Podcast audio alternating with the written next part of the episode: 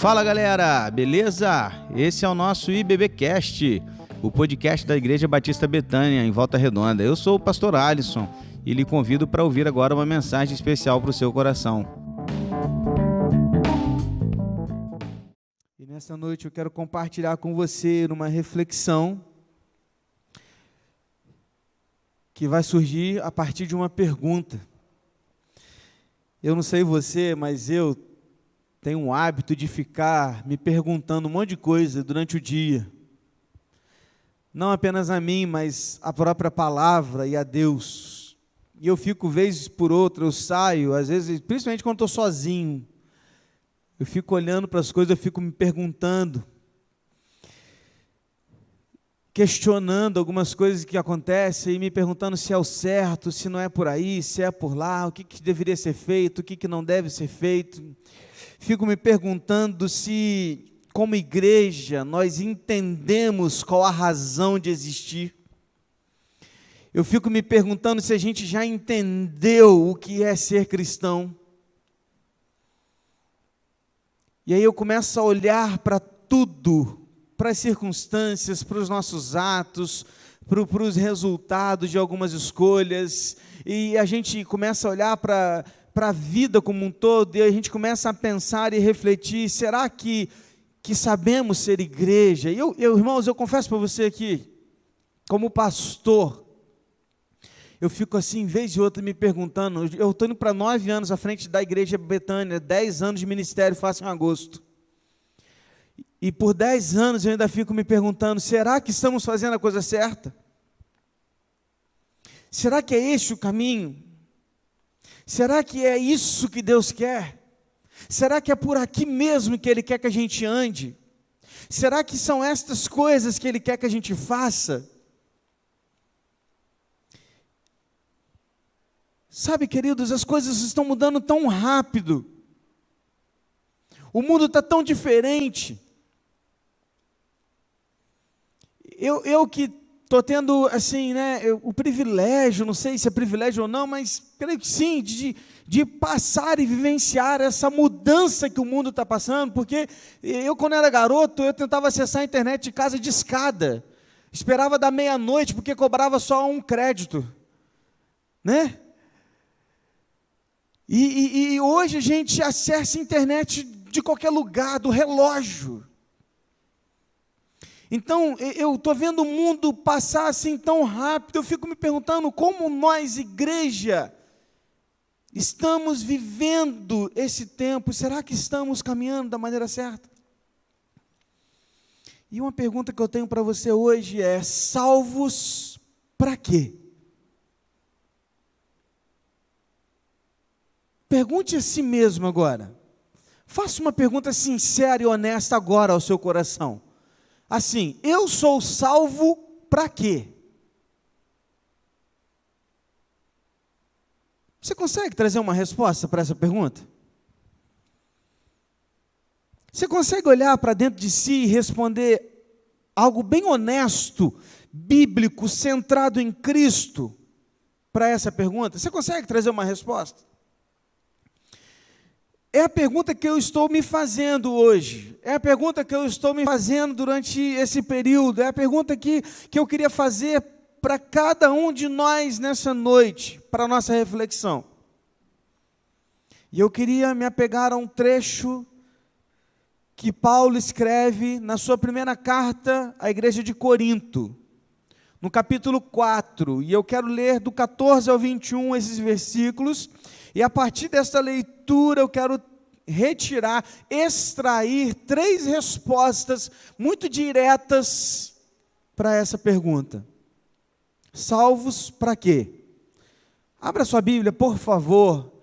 1 Coríntios, capítulo 4, versículos de 14 a 21 é o trecho que leremos hoje. Amém? Está tudo bem aí fora?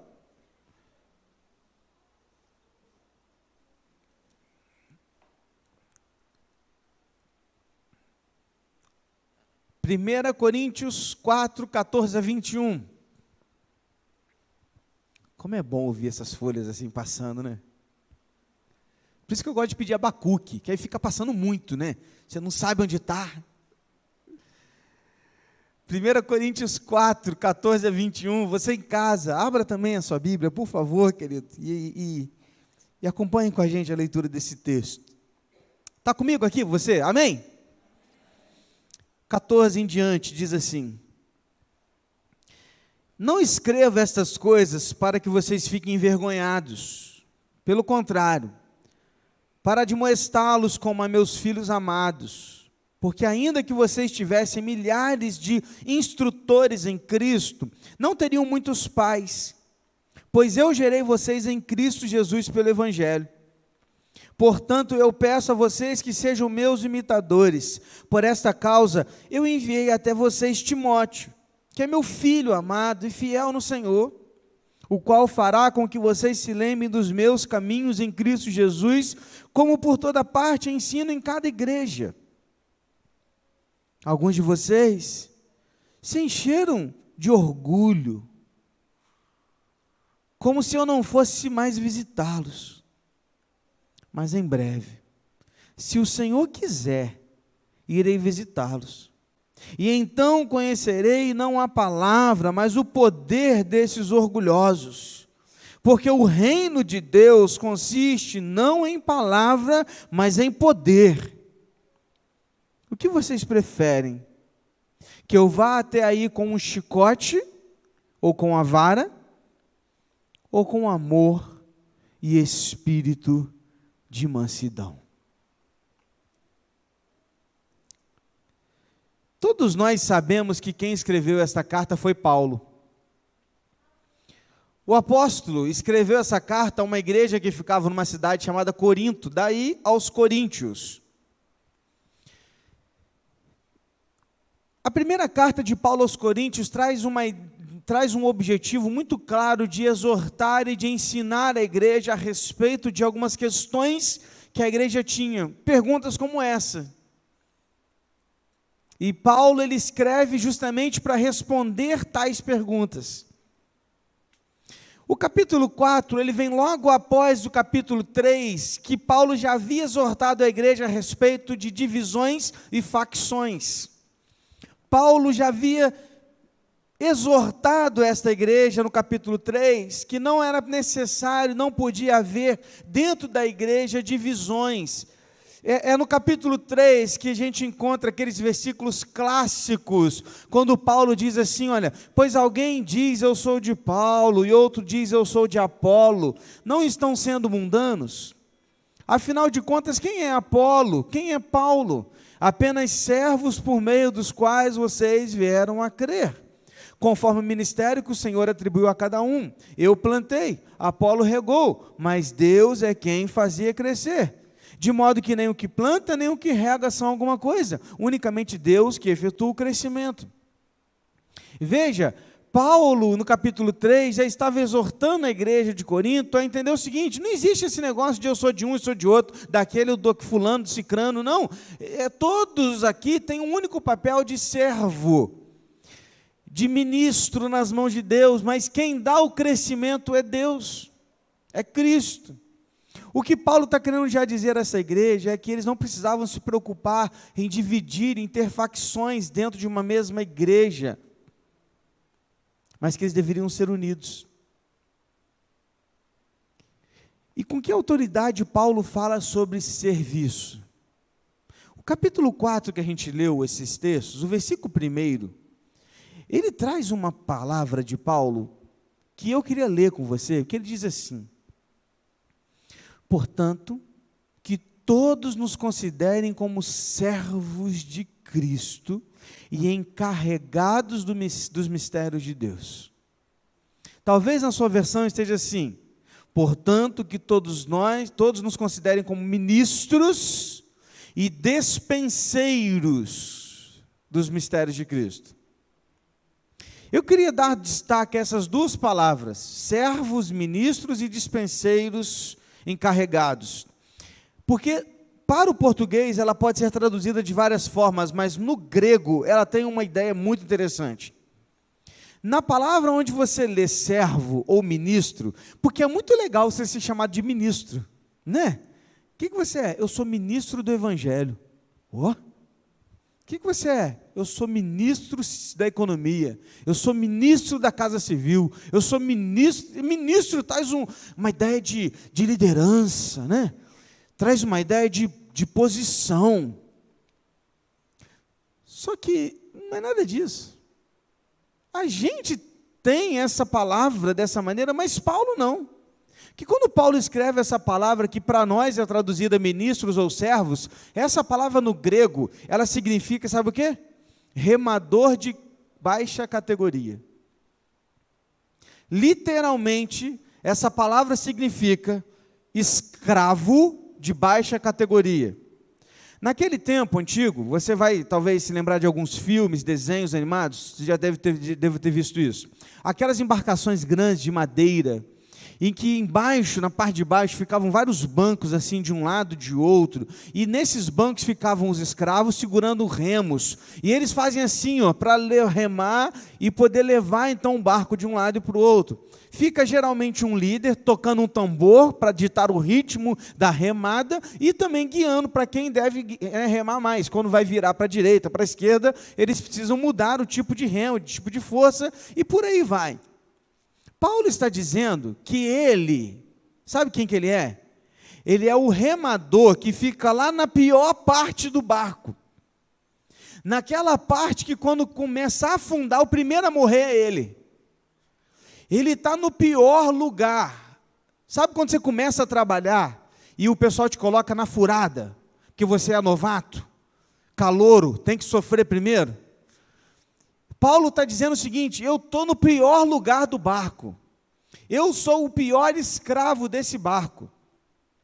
O que Paulo está dizendo, querido, não é que ele era líder, mas ele está dizendo que ele era o mais servo de todos os outros. E a outra palavra despenseiros ou mordomos, que é a palavra mais próxima é mordomo, é a ideia de alguém que cuida de uma posse de outra pessoa. Ou seja, Paulo está dizendo o seguinte: eu quero falar com vocês a respeito do que é ser igreja, e eu digo que eu sou o servo e o escravo menor do barco, que cuido apenas daquilo que não é meu, mas é de Deus. Ou seja, eu não sou ninguém. Agora você pensa comigo. A gente está falando de apóstolo Paulo.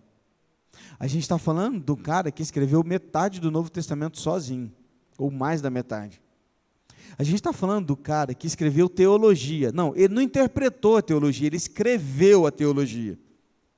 Nós estamos falando um missionário que fez diversas viagens para alcançar e plantar novas igrejas longe de Jerusalém. Nós estamos falando de um camarada que deu a sua vida por Cristo. Nós estamos falando de um cara que no capítulo 14, no capítulo 4, perdão, nos 13 primeiros versículos, vai dizer que ele passou fome, passou sede, necessidade de roupas, foi tratado brutalmente, não tinha lugar para morar. Ele chega a ter tão forte que no final do versículo 13, ele diz assim: Até agora nos tornamos a escória da terra, o lixo do mundo. Ele está dizendo assim: Eu sou escória da terra. Meus irmãos, o que eu quero fazer você refletir nesse momento, antes das lições, porque para você começar a pensar o que você é cristão para quê, salvo para quê, você precisa compreender que a vida não gira ao seu redor. Que você é só mais um remador de baixa categoria, que está lá no fundinho do barco, que quando começar a afundar, o primeiro a morrer é você sou eu. Está entendendo? Porque quando eu entendo que eu sou mordomo, eu não tenho dificuldade em ser dizimista. Porque tudo que eu tenho é de Deus. Quando eu entendo que o que eu tenho não é meu, mas o que eu tenho foi Deus que me deu, o meu negócio, a minha casa, o meu carro, os meus bens, tudo que eu conquistei nessa vida, eu só conquistei porque Deus me deu. Entenda isso. Não foi sorte. Não, não foi somente competência sua, claro que também tem, mas a sua competência também foi dada por Deus. Então, tudo que você tem, o que você conquistou nessa vida é de Deus, você só está tomando conta, então cuida direito. Quando eu entendo isso, eu não tenho dificuldade de investir no reino de Deus. Eu não tenho dificuldade de abrir mão pelo reino de Deus. Porque eu sei que tudo que eu tenho pertence a Deus. Nós vamos começar uma obra agora. Já estamos fazendo o cálculo aqui que a, a estaca inicial vai custar cerca de 15 a 20 mil reais. Vamos ter que levantar esse dinheiro. Como que a gente vai levantar? Com a generosidade dos nossos corações entendendo que o que nós temos pertence a Deus.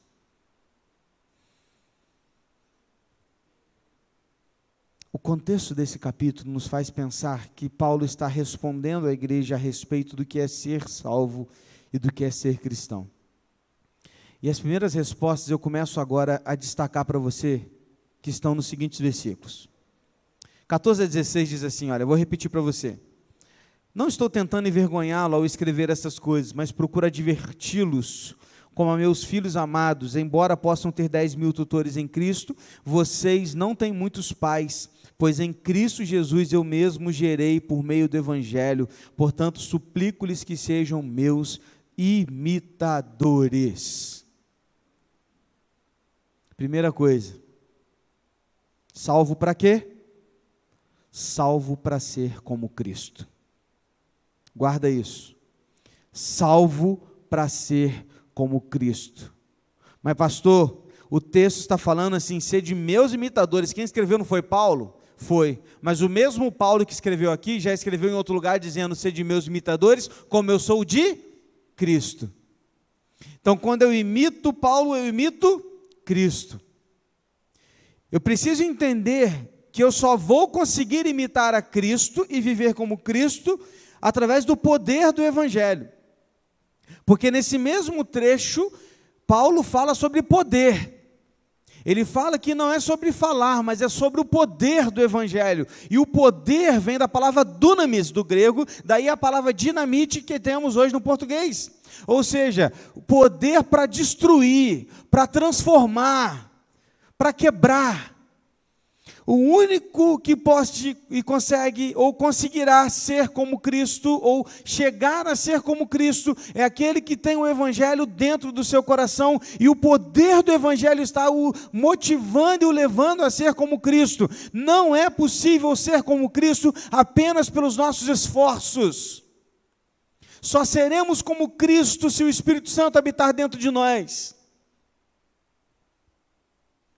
Paul Washer, num dos seus livros, O Poder do Evangelho e Sua Mensagem, ele disse que o incomensurável poder de Deus se manifesta no Evangelho. Nada menos do que o Evangelho pode trazer um homem ao arrependimento e à fé. Nada menos do que o Evangelho pode transformar um homem pecador em santo. Nada além do Evangelho pode conduzir muitos filhos à glória. É o Evangelho. A questão, queridos, é que nós estamos buscando tantas respostas em tantos lugares, mas não no Evangelho. Queremos encontrar respostas por meio de poderes psicológicos, a teologia coach, a prosperidade, campanha de sete semanas, de quebra-correntes, de faça boas obras, de que tudo é bom, e a gente começa a procurar em tantos lugares, e Deus está dizendo assim: é aqui, ó, é na palavra, é no poder do Evangelho, é somente aqui que você vai conseguir ser transformado. Estamos trocando o poder do Evangelho por outras coisas. Estamos trocando, irmãos. Vou te dar um papo reto aqui, meu irmão. Na moral, de coração. Se tu está ouvindo aí pela internet, pessoas eloquentes, que falam bem, que são modernos, que usam roupinha de hoje, que falam uma linguagem legal, mas que não pregam o evangelho, para de ouvi-lo. Se o cara está te dizendo que você, você não tem pecado, que se Jesus estivesse no Éden ele ia pecar também, que você, que você, é, é, é que Deus nunca vai te mandar para o inferno, para de ouvir essas coisas. Para.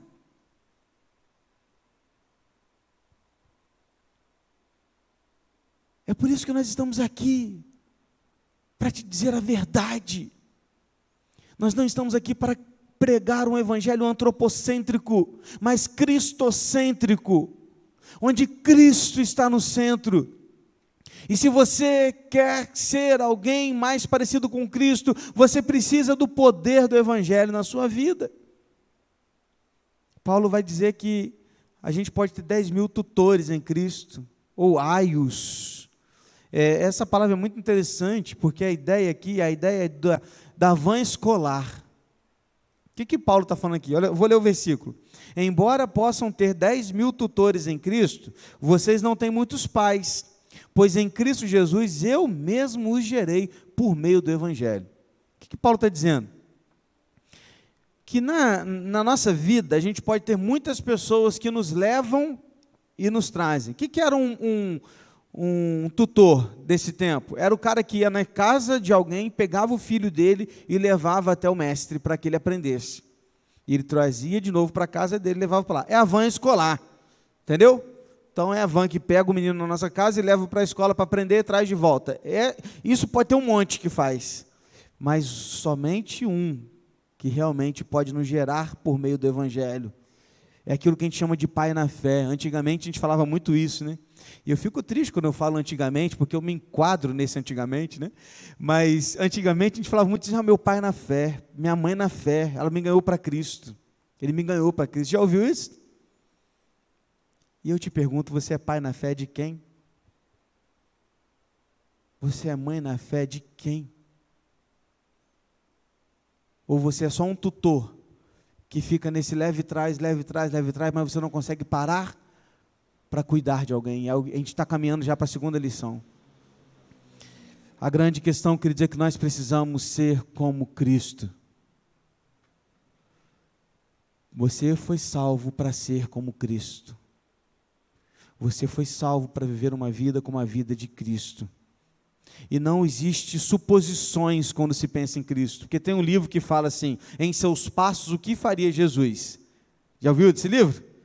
Esse livro ele tem suposições, ele começa a imaginar o que, que pode acontecer e como Jesus diria. Não, não é isso. É esse livro aqui, ó. Vem para esse livro. Não é em seus passos o que faria Jesus, é o que Jesus já fez e que você tem que imitar. É assim que você tem que olhar.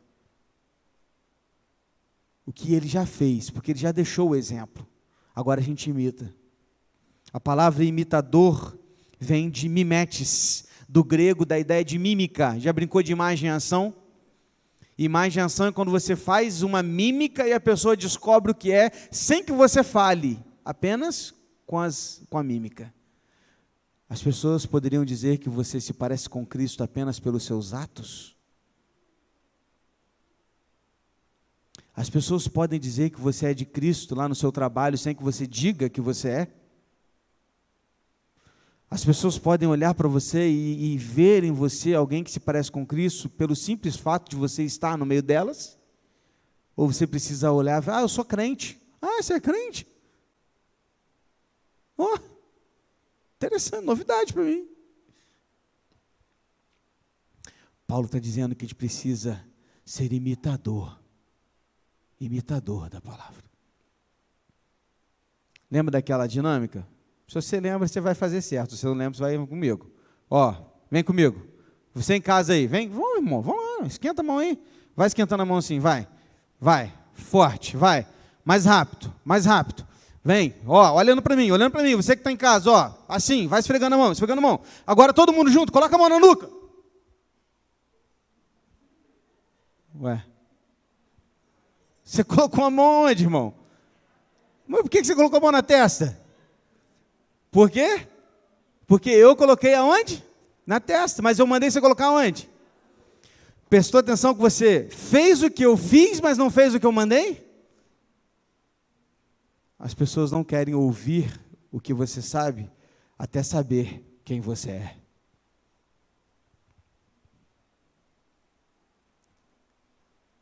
Seja um imitador de Cristo. Salvo para quê, pastor? Para ser como Cristo. Segundo, versículo 17, Paulo diz assim: Por esta razão estou lhes enviando Timóteo, meu filho amado e fiel no Senhor, o qual lhes trará lembrança a minha maneira de viver em Cristo Jesus, de acordo com o que eu ensino por toda parte em todas as igrejas. Versículo 17 é fantástico. Porque ele me traz uma segunda resposta, e essa resposta ela está faltando muito nas nossas igrejas. Salvos para quê, pastor? Salvos para praticar o discipulado. Salvos para viver o discipulado um a um. Fomos salvos para isso. Veja o que Paulo fala. Eu não posso ir agora, não, mas eu vou mandar Timóteo. Aí olha o que ele fala de Timóteo. Timóteo é o meu filho na fé, e ele vai trazer a lembrança de vocês a minha maneira de viver como em Cristo, de acordo com o que eu ensino e faço em todos os lugares. Fantástico! O que, que Paulo está dizendo? Está dizendo assim: Timóteo vai aí no meu lugar, e você pode ter certeza que o que ele fizer aí, o que ele falar aí, é só eu, porque ele faz igual a mim, e eu faço igual a Cristo. Isso é o que? Discipulado discipulado. Paulo está nos ensinando aqui, queridos, que nós precisamos viver o discipulado na fé. E eu volto àquela questão do tutor. Ser tutor é fácil. Tem um monte de gente na igreja que é só tutor. É um leve traz para a igreja danado. Leva para a igreja um visitante, leva para o pequeno grupo e tal. É legal, é legal, maneiro. Mas é só isso. A pergunta é: você vai ser o pai na fé de quem? Queridos, eu vivo fazendo essa pergunta para a gente aqui como igreja. Discipulado requer relacionamento, mas nós não temos tempo para nos relacionar, nós não temos disponibilidade para nos relacionar. Não participamos dos cultos assiduamente, não participamos da escola bíblica assiduamente, não sabemos nem quem está na nossa classe, se é que a gente ainda tem uma classe. A gente não se envolve com a igreja de forma verdadeira. A gente consome fé. Consumir fé é o que é? É ligar a televisão aí todo domingo para assistir um culto. Só isso. É vir para cá e sentar nessa cadeira e assistir um culto. Só isso, isso é consumidor da fé. A verdade é que nós estamos repletos de consumidores da fé dentro da igreja. E eu pergunto: onde estão os discipuladores? Você está cuidando de quem? Querido, quantas pessoas foram para Cristo por intermédio da sua vida? Se eu te perguntar agora, nos últimos dois anos, você foi pai na fé de quem? Você ganhou quem para Cristo nos últimos dois anos? Vou, vou, vou tentar ser um pouco mais generoso. Você caminhou ao lado de algum cristão nos últimos dois anos para ajudá-lo a ser alguém mais parecido com Cristo? Ai, pastor, eu sou tão falho. Mas você acha que Paulo era o cara? Ele acabou de falar que ele era a escória do mundo, o lixo do mundo da terra, o, o último escravo do, da embarcação. Você acha que ele era o cara? Não, ele também era falho, ele também tinha os seus defeitos, tinha os seus pecados, tinha os seus erros. A questão não são os nossos erros, a questão é como lidamos com eles. Porque errar nós vamos, irmãos. A pergunta é: quem nós estamos discipulando nessa vida? Com quem nós estamos nos relacionando para ser mais parecido com Cristo, que é o primeiro ponto. Ou você acha mesmo que ser cristão é isso? É vir domingo a domingo, sentar nessa cadeira, ouvir uma palavra, cantar uma música, levantar a mão, deixar lágrimas rolarem, orar, voltar para casa. Ligar a televisão, ligar o celular domingo após domingo, domingo após domingo, domingo após domingo, e acha que isso é ser cristão.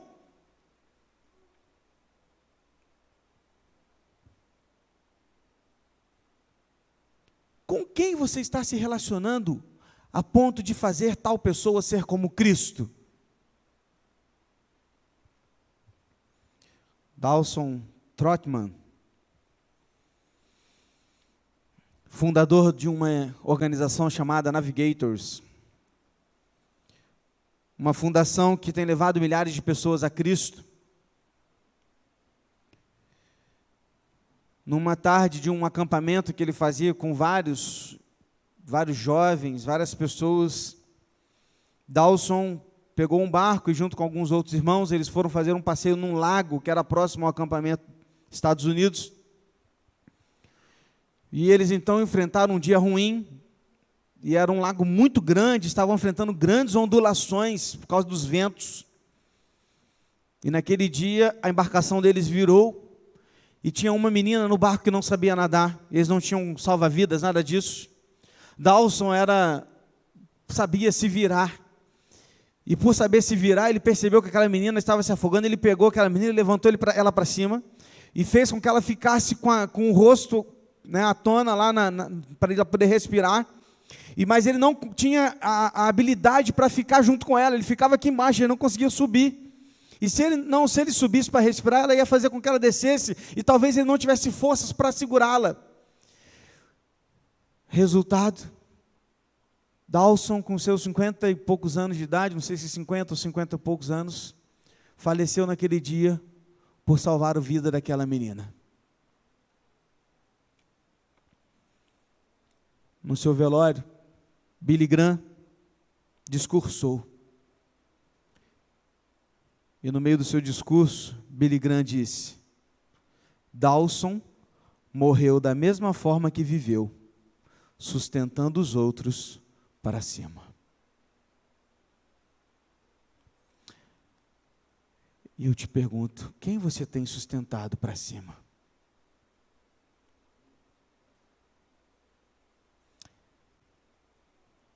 Quem você está assim, ó, segurando?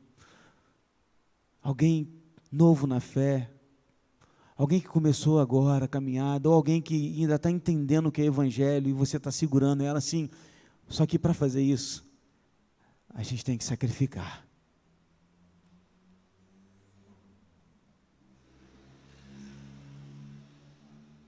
A grande questão, queridos, é que nós não queremos sacrificar.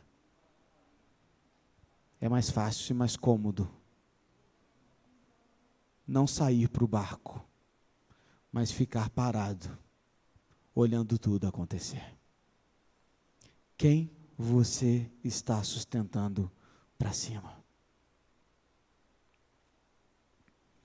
Salvos para quê, pastor? Salvos para viver o discipulado. Igreja não vive de eventos em eventos. Igreja não vive de programas em programas. Igreja vive de relacionamentos. Quando nós aprendermos a nos relacionar, para nos discipular, para cuidar uns dos outros, para sustentar uns aos outros, para que a gente possa crescer, amadurecer, nos relacionar, nos nossos relacionamentos, sermos parecidos com Cristo, então pode vir pandemia, pode vir guerra, pode vir bomba atômica, pode vir o que for, a igreja do Senhor não vai acabar, porque a igreja do Senhor ela vai permanecer junto da Sua palavra, ela vai para a eternidade e nós juntos conseguiremos manter-nos firmes se pudermos viver um a um o discipulado. Se não tivermos mais prédios, se não tivermos mais terrenos, se não tivermos mais casas e tivermos apenas um lugar para nos reunir debaixo de uma árvore, a gente vai estar ali como igreja, porque a igreja é o relacionamento dos santos. Mas como faremos isso se não nos relacionamos como igreja? Salvos para quê, pastor? Salvos para viver o discipulado um a um. Quem você está sustentando para cima? Terceira e última resposta de hoje para nossa reflexão está nos últimos versículos que vão do 18 ao 21, que diz assim: Alguns de vocês se tornaram arrogantes, como se eu não fosse mais visitá-los. Mas irei muito em breve, se o Senhor permitir. Então saberei não apenas de palavras, mas de poder, que é que vocês querem. Perdão. Pois o reino de Deus não consiste de palavras, mas de poder. Que é que vocês querem?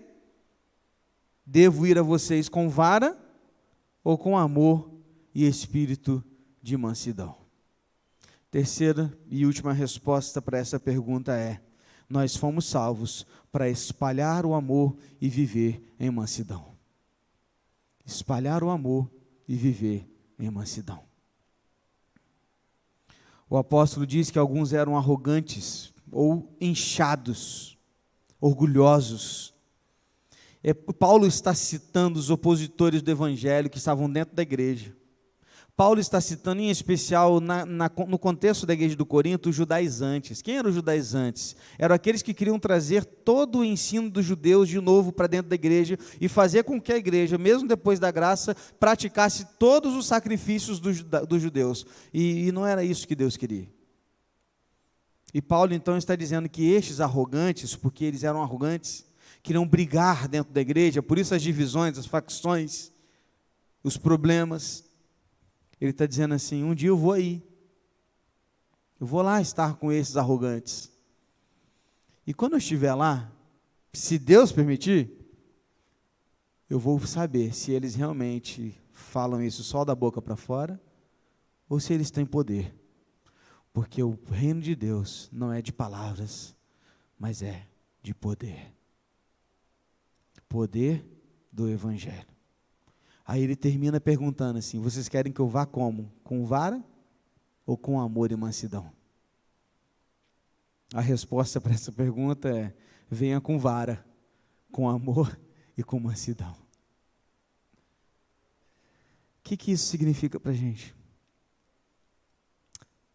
significa que, como servos do Senhor Jesus, nós devemos estar prontos para levar o amor, a esperança e a mansidão a todos quantos estiverem conosco. Salvos para quê? Salvos para levar o amor ao próximo. E quem que ele quer usar para isso, pastor? Você e eu. Mas eu não sei fazer nada. Anselmo Amaral, num livro chamado A Revolução da Toalha, disse o seguinte: é interessante notar que Deus encontrou um avivalista numa sapataria. Quem era este? Mude. Deus descobriu um apóstolo num fazedor de tendas, Paulo. Jesus viu discípulos em pescadores medrosos no mar da Galileia. Deus levantou um libertador do filho de um escravo. Enfim, ele encontra gente de mudanças e revolucionários no meio de pessoas simples, você e eu. Qual é o segredo? O segredo é ser fiel a Deus. O segredo é ser como Cristo. O segredo é viver o discipulado da fé. Quando eu consigo viver isso, eu estou pouco me lixando para a propaganda do Burger King. Sabe por quê? Porque não são eles que vão ensinar os meus filhos ou os meus jovens na fé, somos nós. O que eles vão fazer não é minha conta. O que eu vou fazer é ensinar os meus filhos o que é a verdade do Evangelho. Não vou ficar preocupado em brigar com os arrogantes, mas eu vou apenas levar a verdade do Evangelho, porque é aqui que tem poder, não é lá. Aqui está o poder para transformar vidas. E esse poder só vai chegar lá fora se você, você e eu decidirmos fazer alguma coisa. Porque enquanto nós ficarmos aqui, lá fora, eles não vão saber o tamanho desse poder. Sabe o que é evangelismo? Evangelismo é um mendigo contando a outro mendigo onde encontrar o pão. Você e eu. A única diferença que nós temos daqueles que estão lá fora é que nós encontramos o pão da vida. Mas também somos pecadores e mendigos como eles. A diferença é que nós já encontramos Jesus Cristo, o Senhor. Salvos para quê? Para sermos sensíveis e amáveis com as pessoas. Salvos para quê? Salvos para dar apoio e edificar outros. Salvos para quê? Salvos para ter empatia e, e, sofrer com os que sofrem. Ontem estava lá num, num sepultamento com um irmão que perdeu o pai, estava sofrendo, estávamos lá sofrendo com ele. Isso é ser igreja. Seja sincero, o verdadeiro amigo deve ser franco, ser honesto, seja espontâneo, seja cristão. Porque ser cristão é ser como Cristo. E esse é o objetivo pelo qual nós somos salvos. Salvos para quê? Salvos para sermos como Cristo, para vivermos o discipulado um a um, para vivermos o amor e a mansidão na prática.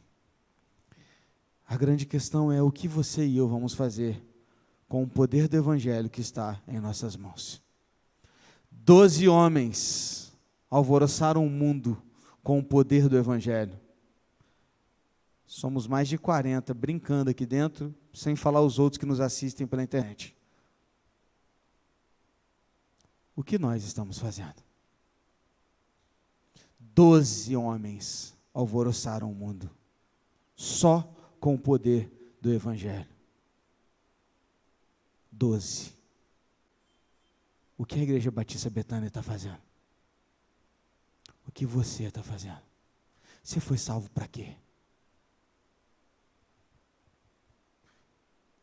Se você não consegue ser como Cristo, se você não está buscando a vida por meio do discipulado, e não viveu o amor e a mansidão, talvez a pergunta não seja salvos para quê para você.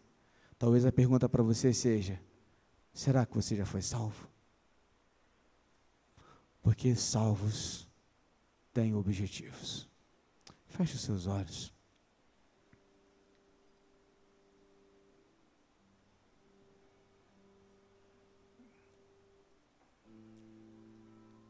Olha, Senhor.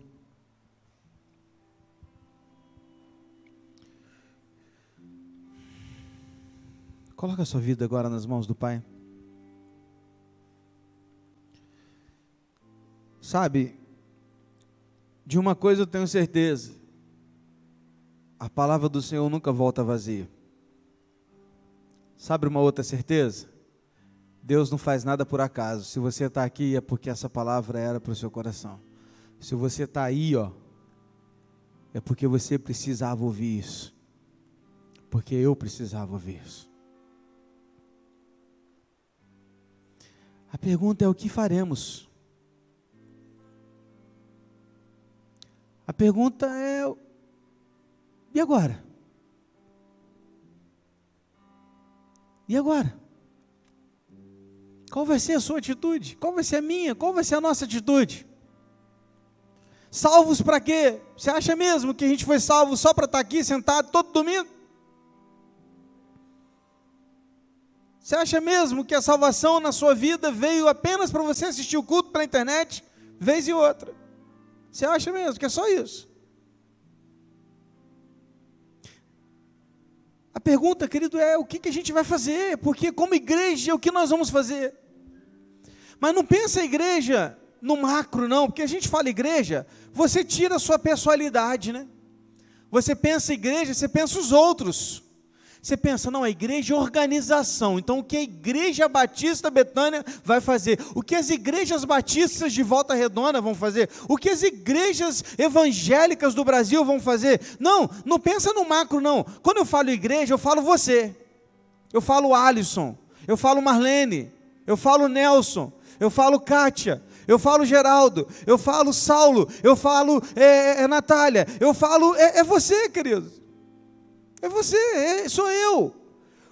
Não adianta olhar para a igreja e imaginar uma coisa longe. Não, estou falando de você e eu, estou falando da gente. Porque é muito fácil transmitir essa responsabilidade para outra pessoa e dizer: ah, não, é o outro. Não, não é o outro, não é você, meu irmão. Você foi salvo para quê? Você se parece com Cristo, você está caminhando com alguém, você está ensinando alguém, você está ganhando alguém, você está fazendo diferença na sua família, na sua casa, nos seus filhos, você está fazendo diferença pelo Evangelho, você está levando o poder do Evangelho às pessoas, a, a sua vizinhança, os seus amigos, o seu trabalho, reconhece a diferença na sua vida? Ou nada? E aí pensa você, filho. Você, qual que é o seu trabalho? Ah, eu sou pedreiro, pastor. Eu sou motorista de aplicativo. Ah, eu, eu sou trocador de ônibus. Ah, eu sou vendedor na loja. Eu, eu, sou, eu sou mecânico. Eu sou engenheiro. Eu sou advogado. Eu sou médico. Eu sou enfermeiro. Eu trabalho no hospital. Eu trabalho na rua. Eu trabalho com pessoas. Eu trabalho com processos. Não interessa com que você trabalha. O que importa é o que diferente você está fazendo com a sua vida através de onde você se encontra. Que diferença você está fazendo para os outros? Que diferença? Salvos para quê? Para quê? Se você quer mudar a sua prática de vida por alguma coisa, eu quero orar com você, então feche seus olhos. Ore comigo. Pai, nesta noite nós nos encontramos aqui diante do Senhor, Deus. Talvez com os nossos corações cheios de dúvidas sobre o que fazer, para onde ir. Talvez a gente esteja aqui pensando, nossa, o que, que eu vou fazer na igreja? Quem que sou eu na igreja? O que, que eu sou no reino de Deus? Que ministério é o meu? Que dom eu tenho? O que, que eu sei fazer? E o que eu sei fazer, como que eu posso aplicar isso no reino de Deus? Talvez Hoje eu desejava muito, Senhor, que a gente saísse daqui hoje, que a gente desligasse hoje a, a transmissão do culto, que a gente ficasse assim martelando na nossa cabeça: o que, que eu vou fazer daqui para frente? Eu sou salvo em Cristo, e se eu sou salvo em Cristo, o que, que eu tenho que mudar na minha vida para me parecer mais com Cristo? Eu preciso ter mais relacionamento com Ele, eu vou acordar mais cedo para ter, mais, para ter devocional com Ele, eu vou começar a ligar para alguém todos os dias para conversar com esse alguém sobre o Evangelho, eu vou procurar alguém que tem mais experiência na fé que eu, e eu vou caminhar com essa pessoa eu quero aprender com ela para que depois eu possa ter alguém que, que tem menos experiência que eu para que eu possa ajudar. Deus ajuda-nos a entender que, de alguma forma, todos nós temos alguma coisa para ensinar a alguém que está começando. Talvez adolescentes tenham mais facilidade de falar com adolescentes, com juniores, sobre assuntos corriqueiros da vida deles e vão poder ensiná-los melhor a respeito do Evangelho que nós adultos. Talvez mulheres precisam se aproximar mais de outras mulheres que estejam passando por dificuldades e, por, através da sua experiência de vida, do Evangelho, da palavra, poderão ajudar, ensinar, exortar quando preciso, para que elas cresçam como Cristo. Sabe, Deus Faça-nos entender isso. E a gente não precisa de programa para isso. A gente tem uma dificuldade com isso. Tudo a gente quer evento. Ah, não tem que ter um programa para isso. Mas pastor vai ter uma tabela para isso. Pastor vai ter um momento para isso. Vai ter um horário. Vai ter um encontro. Vai ter não. Isso é relacionamento. A gente precisa entender isso, Deus. Ajuda-nos a entender isso, que igreja é mais que eventos e programas, igreja é se relacionar para crescer, desenvolver a fé um com o outro, uns aos outros, a Bíblia está repleta de uns aos outros, perdoai uns aos outros, suportai uns aos outros, é, levai os fardos uns dos outros e a uns aos outros.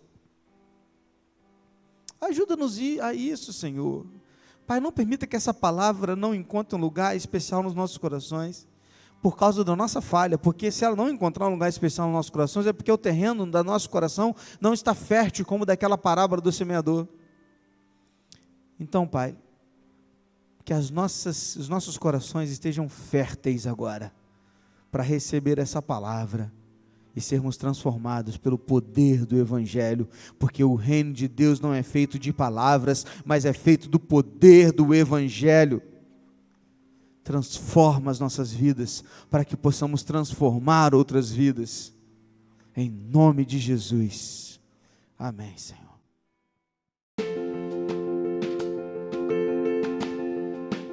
E esse foi o nosso podcast de hoje. Siga nossa igreja nas redes sociais e compartilhe também esse podcast com mais pessoas. Venha nos fazer uma visita na Rua Manuel Bandeira, número 53, São Luís, Volta Redonda, Rio de Janeiro. Um abraço e até mais.